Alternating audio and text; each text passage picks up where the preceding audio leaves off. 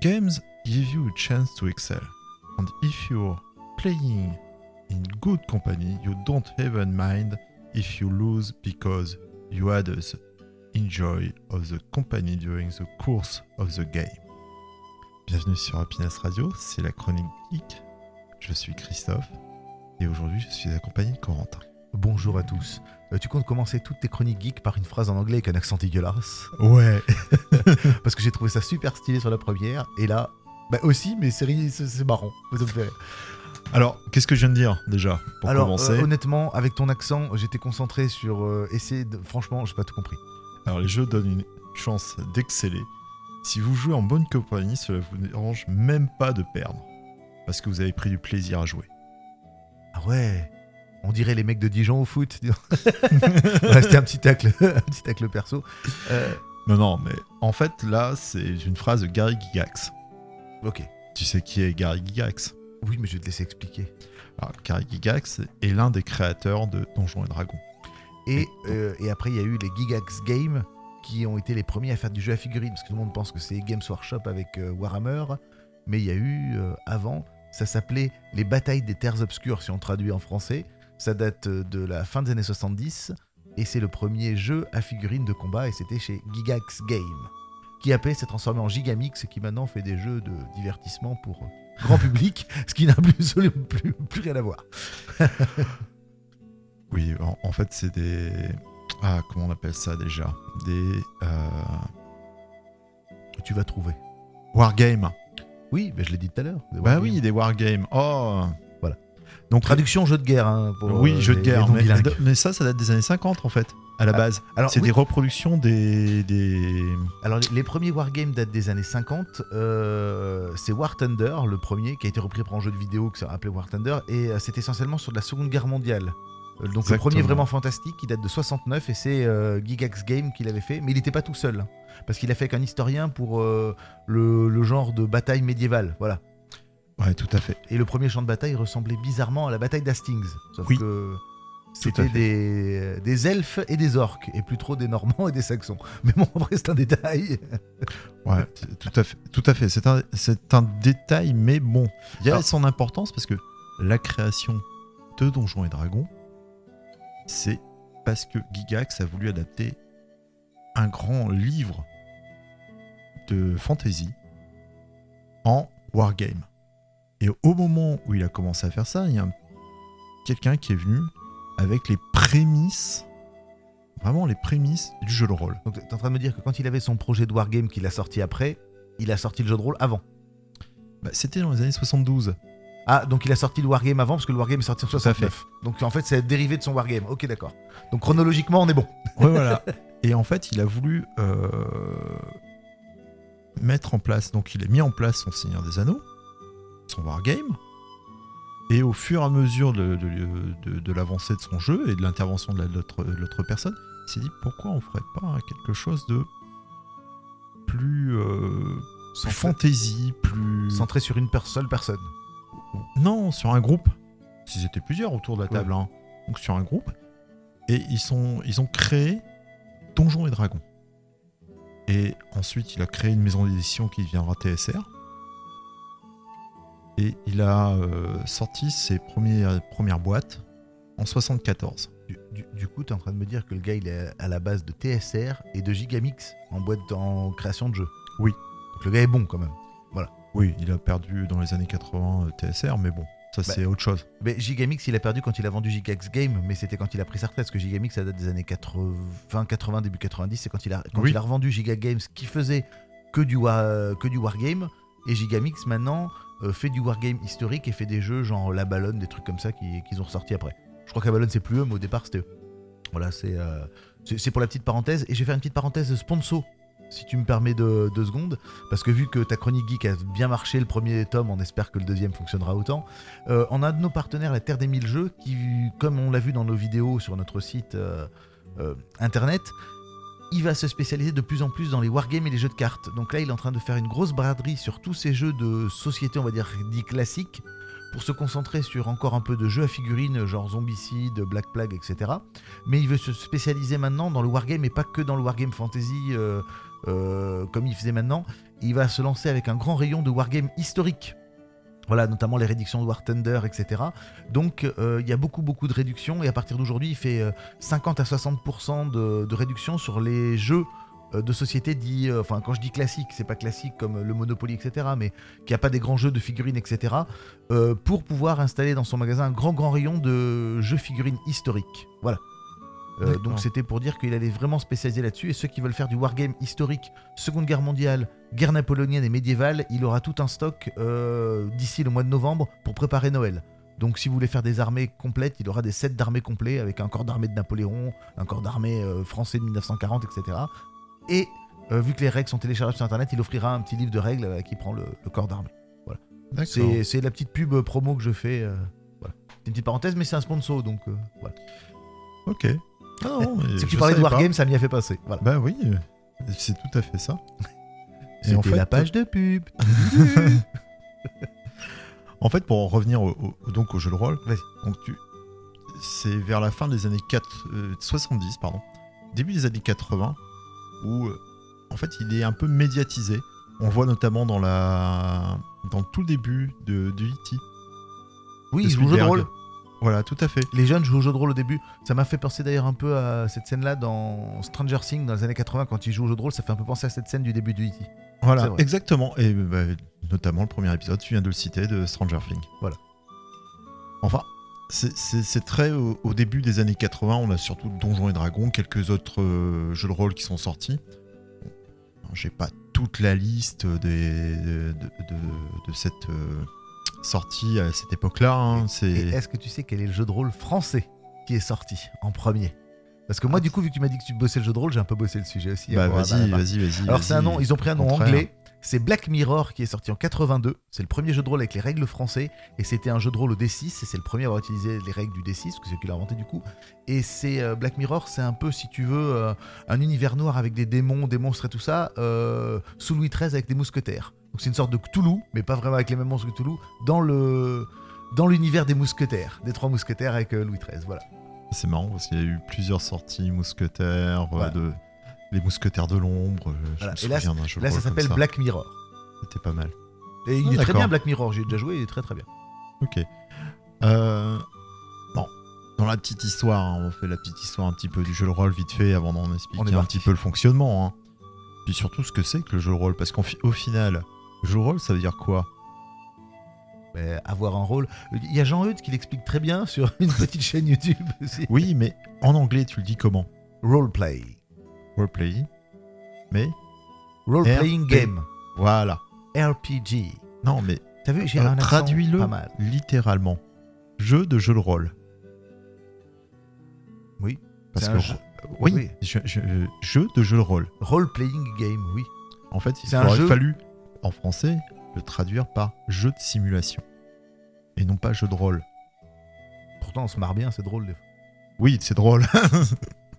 bah, c'est, je viens de le dire tout à l'heure. En fait, J'ai, j'ai dit, c'est exceller, c'est, euh, c'est prendre du plaisir à jouer. Hmm. En communauté. C'est Oui, social, hein, c'est un jeu qui est. C'est un, comme Ah, un tout- jeu de société. Tout hein. seul, tu peux pas jouer. Exactement. Et à deux, c'est pas intéressant. Ou alors tu utilises un livre dont vous êtes le héros. Oui, alors, C'est une des annexes du jeu de rôle. Est-ce qu'on peut faire une deuxième page pub Qui c'est qui fait du, jeu, du, du livre de dont vous êtes le héros Bah, ma fille de 3 ans. Parce que figure-toi qu'ils ont sorti cet été. Alors, euh, les livres dont vous êtes le. L'histoire dont vous êtes le héros pour les tout petits. C'est-à-dire que toi, le parent, tu lis l'histoire.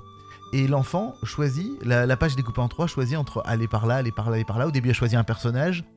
Et tu tournes et tu lis l'histoire. Si t'es tel ou tel personnage, ou si t'as tel ou tel objet que t'as ramassé avant, ils te disent de tourner une ou deux ou trois pages. Et le but du jeu d'arriver à la fin, c'est que tu peux prendre des blessures sur ce que tu fais. Si t'as pris trois blessures, t'as perdu. Si t'as fait deux blessures, bah, t'es un peu mieux. Une blessure, c'est moyen. Et zéro, t'as gagné. Euh, alors les blessures, c'est pour euh, ce qui est la chasse au dragon. Après, tu as l'Atlantide, c'est les fuites sur ton sous-marin lieu des blessures. Et euh, je lui ai pris aussi la course de voiture. Donc en fait, c'est les, c'est pas des blessures ou des fuites, c'est des concurrents qui t'ont doublé. Voilà. Et ça existe pour les pirates, ça existe avec les abeilles, etc.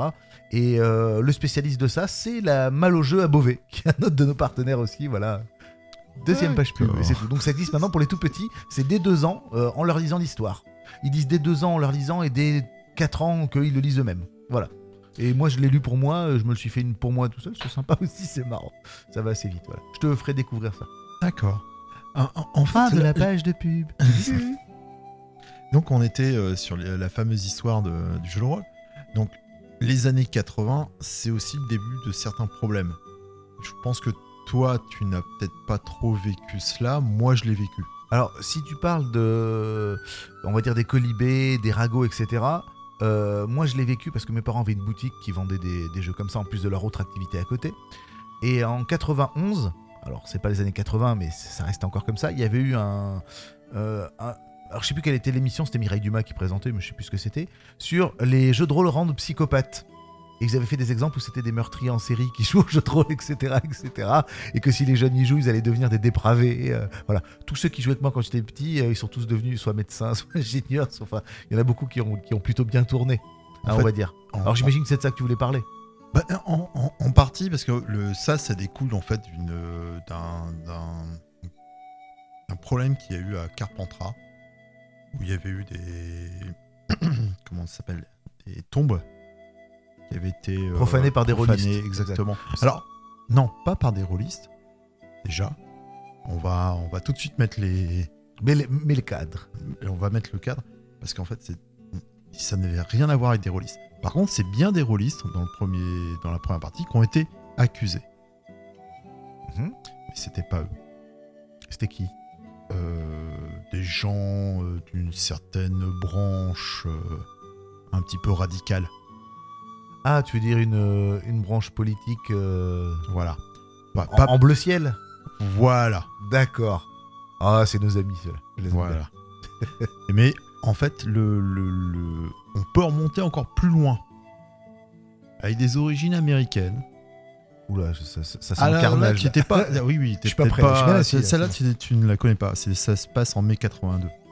Ah, je t'ai pas né. donc. Voilà. C'est le fils de Patricia Pooling qui se suicide. Et la mère est en deuil. Attends, ça me dit quelque chose, ça. Et en fait, elle va dire que c'est à cause du jeu de rôle. Parce que son, son enfant jouait à Donjons et Dragons. J'ai entendu ça. Et parce qu'elle avait des, il avait des posters de dragons, des, des statues de crâne et tout ça, et qu'en fait, il, elle a dit qu'il voulait rejoindre Satan, ou je sais pas quoi, que c'est pour ça que c'était pas. Et qu'il écoutait du, du heavy metal. Voilà. hein, J'ai- hein. j'ai- entendu ça, voilà. et elle va faire en sorte que toutes ces euh, que le jeu de rôle et le métal aient une connotation satanique. Et elle Mhm. va même créer un elle fonde le BADD. C'est une association, voilà. Elle fonde une association. Le Brotherhood About Dungeons and Dragons. Mais je, je crois qu'il y a eu un, fi- un téléfilm dessus d'ailleurs. Il y a un petit téléfilm que j'ai- j'avais vu dessus.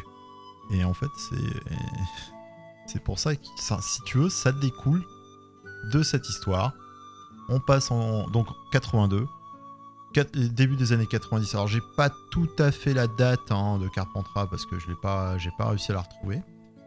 Alors, euh, je pense que c'est en tout cas avant 91, Carpentras, puisqu'il me semble que l'affaire de Mireille Dumas euh, est- a découlé de, ce- de- de cette affaire-là. Donc le satanisme et tout. C'est ça. euh, Ils avaient fait venir un, un mec, un occulte, qui expliquait que euh, c'était une nouvelle façon pour Satan. Le mec, il pensait, il, il- il pensait que Satan voulait revenir sur Terre en prenant l'esprit des jeunes à travers ce genre de jeu. Et euh, mon, père a, mon père a gardé, alors c'est vieux, la cassette vidéo, parce qu'on dit ça, je l'ai regardé plein de fois quand j'étais ado. Euh, au début, ça me rendait triste, après, ça me faisait marrer de dire tellement de conneries. C'est comme quand tu, quand tu regardes un documentaire sur les pyramides et qui t'explique que c'est les Atlantes ou les extraterrestres qui l'ont construit. Tu vois, c'est un peu le même niveau. Tu vois, c'est. euh, Enfin, je sais pas ce que t'en penses, mais moi je trouve que c'est à peu près le même niveau. Et je pense que Carpentras, ça va être juste avant parce que c'est dans cette émission-là, il parle des, événements de Carpentras et des événements de, de, aussi. Parce qu'à Sarrebourg, il y avait un jeune qui avait euh, ouvert le, le cercueil de sa grand-mère qui était mort de mort naturelle pour reprendre son cœur pour essayer de le faire revivre parce que dans le jeu de rôle, il jouait un nécromancien. Et quand tu fouilles un peu, le jeune homme, il, a eu des- il avait des soucis psy aussi à côté de ça, mais il a ouvert le cœur de le ventre de sa grand-mère au couteau pour essayer de la faire revivre parce qu'il était nécromancien dans le jeu de rôle. Ça aussi, c'est début des années 90 et ils en parlaient dans l'émission. L'émission, je la connais quasiment par cœur. hein. Regardez. Voilà. Mais le, pro- lui, c'était bien un rôliste, mais il avait un problème psy à côté. C'était pas le jeu de rôle qu'il avait fait dériver. hein. Il n'arrivait pas à faire la différence entre. À mon avis, il aurait fait du jeu vidéo, c'était pareil. Il aurait pas fait la différence. Oui, entre- oui, oui. C'est, c'est ce genre-là. Et- mais c'est marrant parce que paradoxalement, ça fait sortir des jeux qui sont encore jouer actuellement, qui ont subi même des rééditions. Alors je vais te citer en 91 c'est Culte et 92 c'est Néphilim. Mhm. Oui, j'ai entendu parler de cela. Ouais. C'est paradoxal. hein. Et euh, en fait, après, après ça, on part dans les débuts des années 2000. Le début vraiment d'Internet, euh, le développement, je parle d'Internet. Ouais. hein. Et la sortie du Seigneur des Anneaux qui a beaucoup aidé aussi dans ce. Exactement. Et le, le- le truc, c'est que ça a fait exploser un petit peu ce petit monde-là. Et on a eu beaucoup de sorties de jeux à l'époque. On avait le début aussi de la, la troisième édition de Donjons et Dragons. Et au début des années 2000, il y a aussi le début des, des jeux en ligne, genre World of Warcraft, qui ont amené beaucoup de jeunes dans ce milieu-là et qui, quand ils étaient tout seuls, jouaient à World of Warcraft et quand ils étaient avec leurs potes, jouaient à Donjons et Dragons. J'en connais plein. Donjons et Dragons ou autre jeu de rôle. Parce que Et- World of Warcraft est sorti en jeu de rôle aussi. Et, et là, dans, depuis quelques années, euh, tu as aussi Roll20 qui permet à des gens qui sont éloignés. Roll20, Roll20. le vrai nom. oui, excuse-moi. Roll20.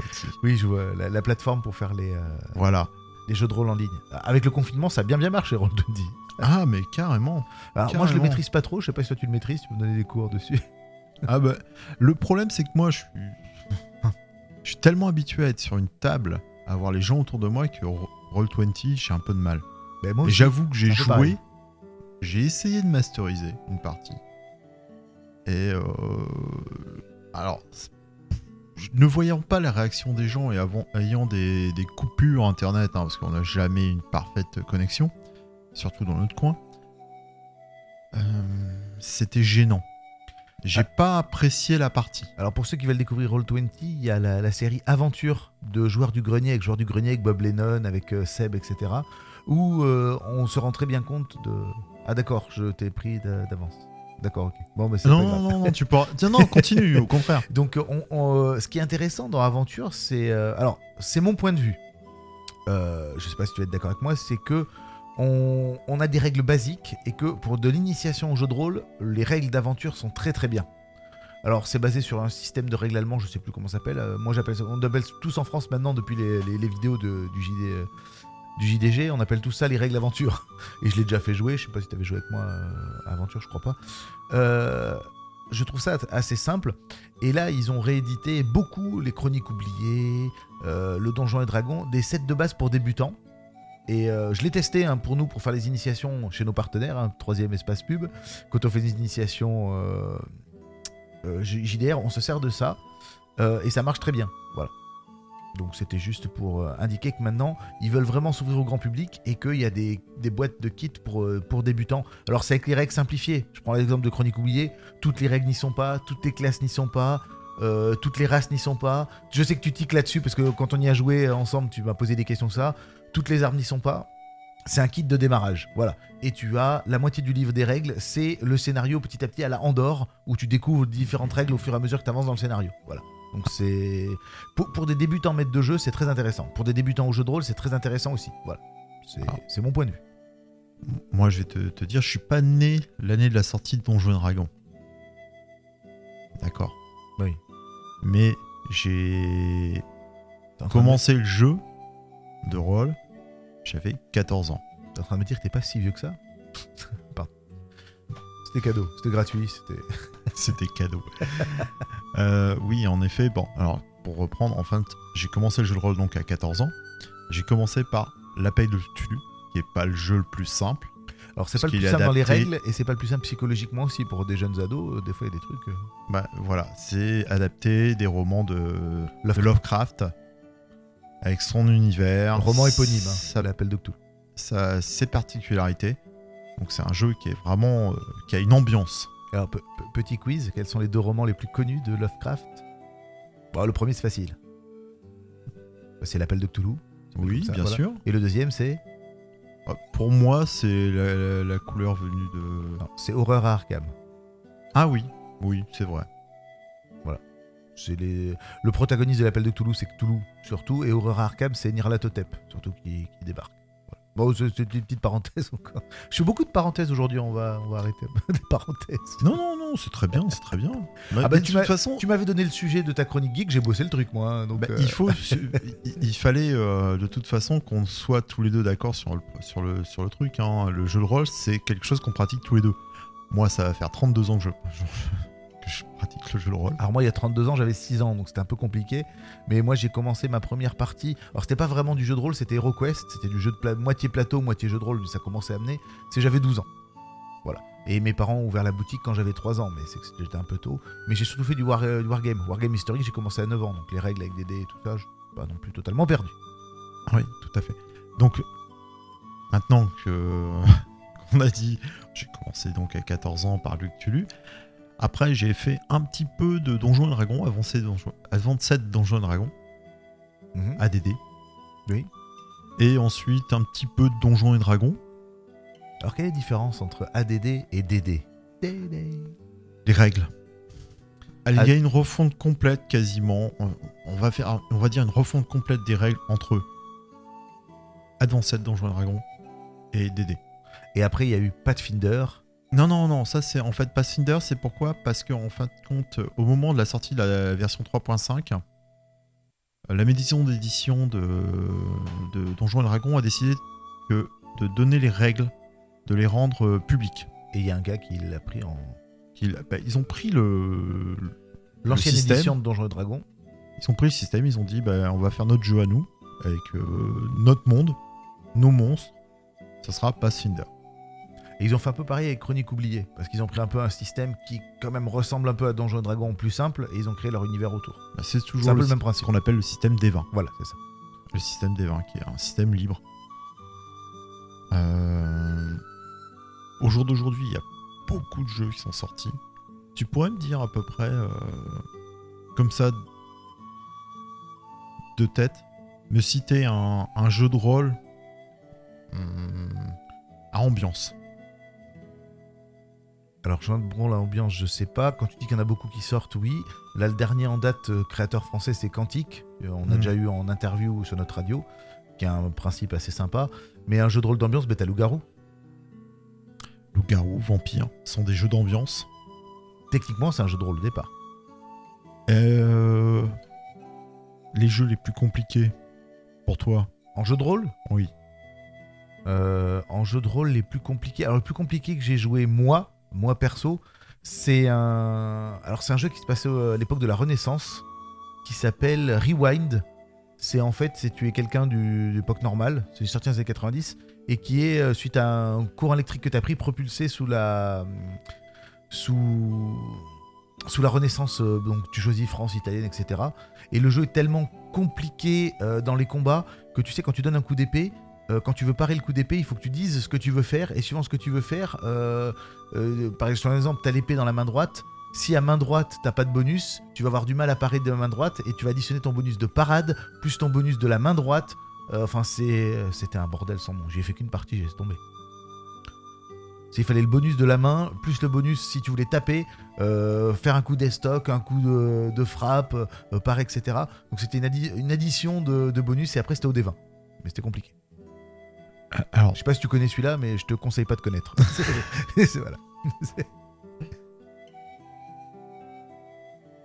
Alors, c'est bien parce qu'en fait, depuis tout à l'heure, j'avais le nom du jeu de rôle que je voulais te citer. Et là, tu l'as plus. Et là, je viens de le perdre.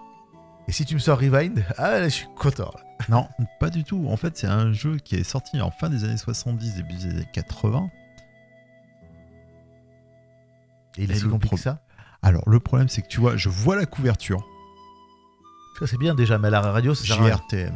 JR... Ah oui, JRTM, bah oui. Mais attends, JRTM, il y en a qui disent que c'est le nanar du, euh, du, J- euh, du jeu de rôle. Alors, non, c'est pas le nanar du Non, jeu mais de rôle. c'est le surnom qu'on lui donne, mais pas le côté nanar, c'est nul. Le côté nanar, euh, compliqué à jouer. Exactement. Parce que quand t'es un acteur, jouer dans un nanar, c'est compliqué. Donc là, il, par- il partait sur ce principe-là. Et en fait, qui est une adaptation, en fin de compte, des romans de Tolkien en jeu de rôle. Alors, le il y a eu euh, sur les bases, hein, je parle de la- vraiment si tu appliques la base du jeu de rôle, c'est tes placements de pied, comment tu vas taper, qui vont influencer ton jeu.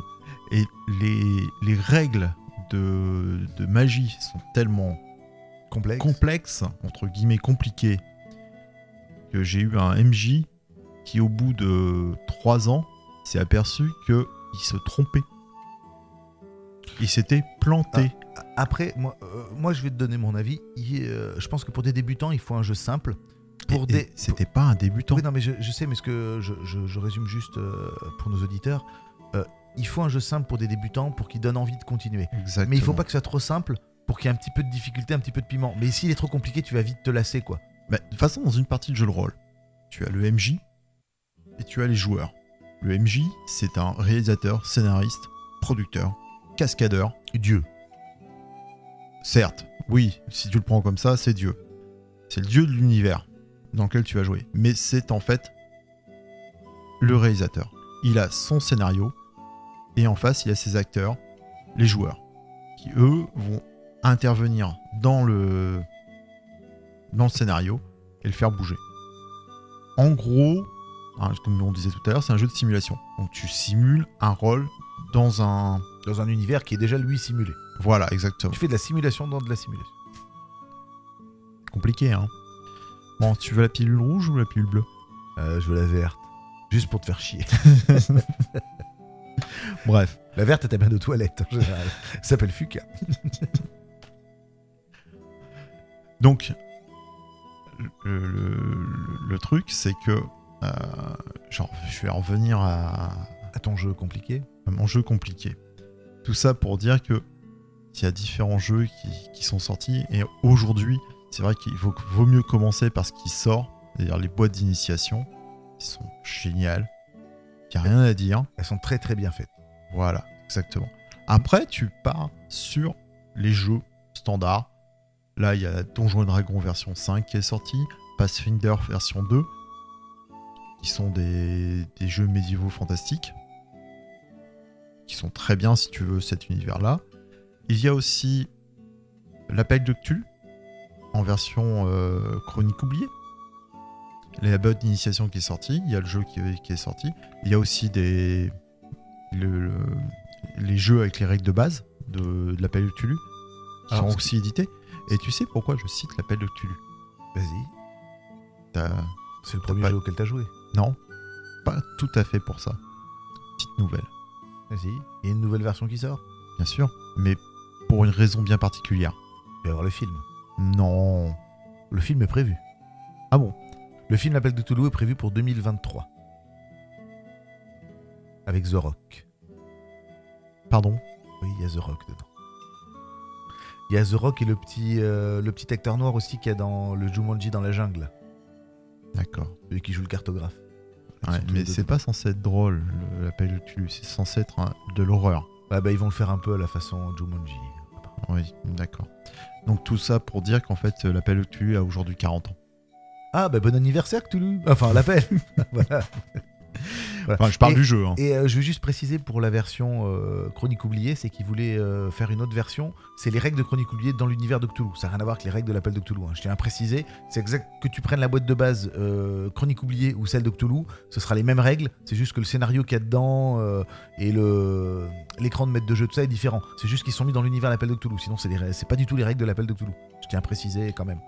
Alors pour un vieux joueur comme moi, je préfère les règles de l'appel de Cthulhu. Oui. D'ailleurs, c'est ce que tu vas faire quand tu vas faire l'initiation euh, au coin coin ludique, un autre partenaire. Voilà, on arrive à tous les caser dans, dans ta chronique geek, on est fantastique. Voilà. Oui, moi je vais, je vais utiliser les vieilles règles parce que j'ai tellement l'habitude de les utiliser, de les manier, c'est beaucoup plus pratique. Quand t'es MJ, tu as ton, ta façon de jouer. Donc euh, c'est vrai que le, le- garder ces règles-là, c'est beaucoup plus simple pour moi que de me réadapter à de nouvelles règles. Surtout que là, je, je les trouve un petit très éloignés hein, de ce que j'ai l'habitude, moi. Après, c'est- ce sera. Mais c'est une question d'habitude. Hein. Après, ce sera à toi de, de l'adapter pour l'expliquer aux, aux novices qu'on aura au coin coin ludique. Ça, c'est pas compliqué. Je te, je te laisse gérer. Moi, j'ai mon chronique oublié à côté. Non, non, moi je fais. je- Comme je disais, c'est des feuilles de personnages. Donc les feuilles de personnages qui représentent. enfin, qui sont censées représenter les caractéristiques physiques et intellectuelles de ton personnage. Ça, je vais- c'est c'est très simple pour moi à, à expliquer sur ces, sur ces feuilles-là. Je pense qu'on on a fait un petit peu le, tour de ce que nous, on, voit par jeu de rôle. Oui, je suis d'accord avec toi. Donc là, du coup, euh, la deuxième chronique geek était sur la découverte du jeu de rôle, qui est quand même une des bases aussi de, la culture geek. Hein, faut pas se, leurrer. Il y a plusieurs bases. On en avait parlé euh, dans la première chronique geek. Le jeu de rôle fait partie d'une de ces, euh, d'une de ces bases. Tu es d'accord avec moi? Tout à fait. Et donc on dit à la prochaine fois pour la prochaine chronique geek, Voilà. le troisième volet. À bientôt, chers auditeurs. À bientôt.